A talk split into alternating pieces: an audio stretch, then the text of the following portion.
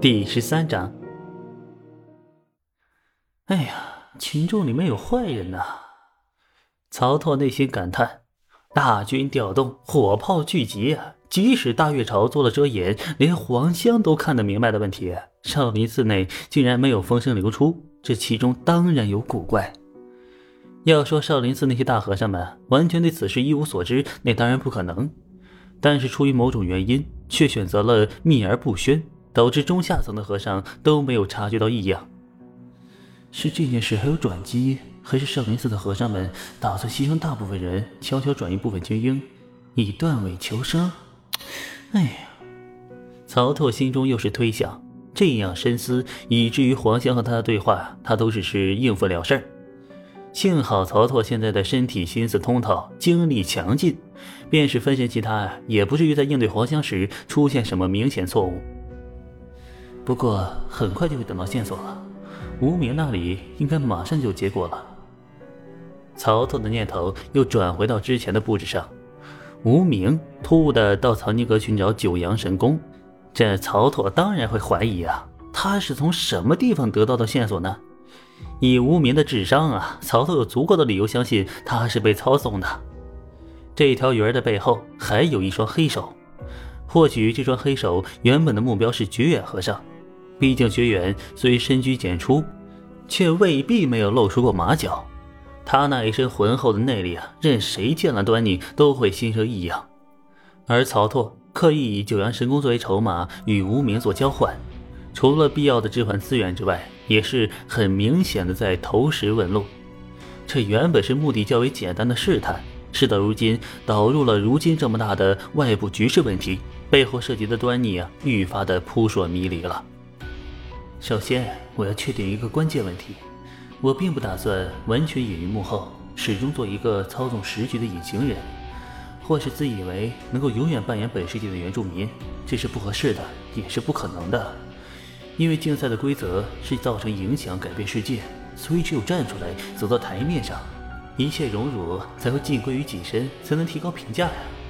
隐藏幕后，做个单纯精于算计的老阴鳖，虽然会比较安全一些，却也在这个过程中折损大量的评价。想要力争上游，就要力抗天下的勇气与决断。永远站在幕后的人，永远也不能得到奢望最高的位置。正是有了这样一个基础思维方向。所以我刻意放水，想要引出在无名背后操纵那个人，或是与之合作，或是通过其人进入竞赛者们的交流、互通有无的层面。我们需要一个平台，替我推广我的武学之道，替我扬名天下。哎呀，黄香的出现既在我意料之中，也在我意料之外。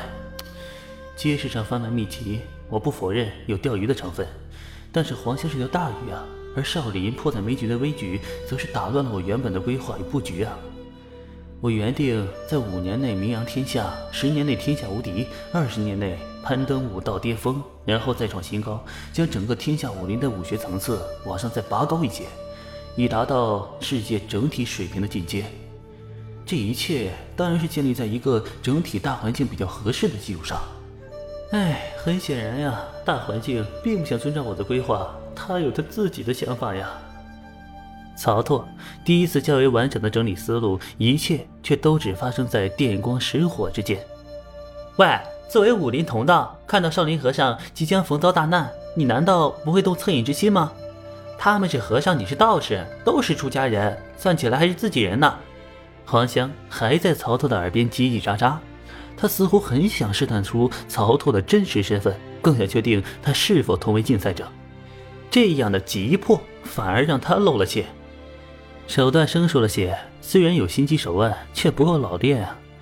这样的功力在黄药师或是皇上面前应该藏不住，所以他也是最近才降临的。或许正是因为担心身份暴露，所以才选择离家出走。曹操又有了新的发现，表情没有多大变化，还不知道自己已经被看穿真实罩杯的黄香，还在继续努力动员。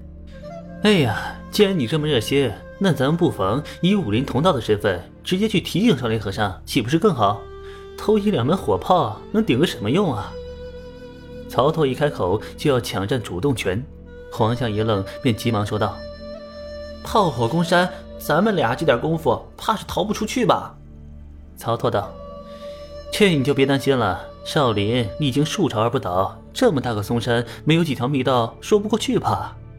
黄香觉得这话不对，但是却还没有想通究竟是哪里不对。对了，你爹是黄药师，还是你娘是黄蓉？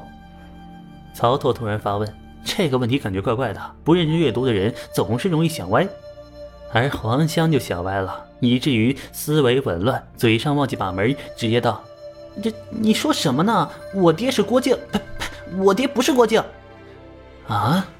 黄香还是郭香，只是换了个名字。看来我之前猜测有误啊。不过看情况，黄蓉和郭靖是闹掰了，所以黄香跟了老娘。而竞赛者占据黄香身份后，害怕被识破，就逃离了黄蓉的掌控。嘿呀，有点意思。曹拓心想，他倒是不介意猜测出错，毕竟一切都只是源于推测，没有什么真凭实据，出现谬误也属正常。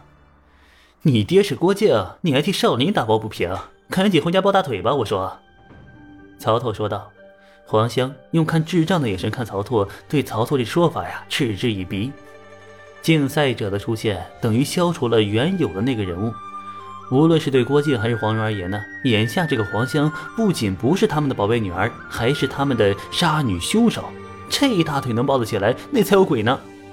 甚至可以说，任谁都可以投靠郭靖，唯独黄香不可以。他打出现起啊，就和郭靖、黄蓉站在了对立面。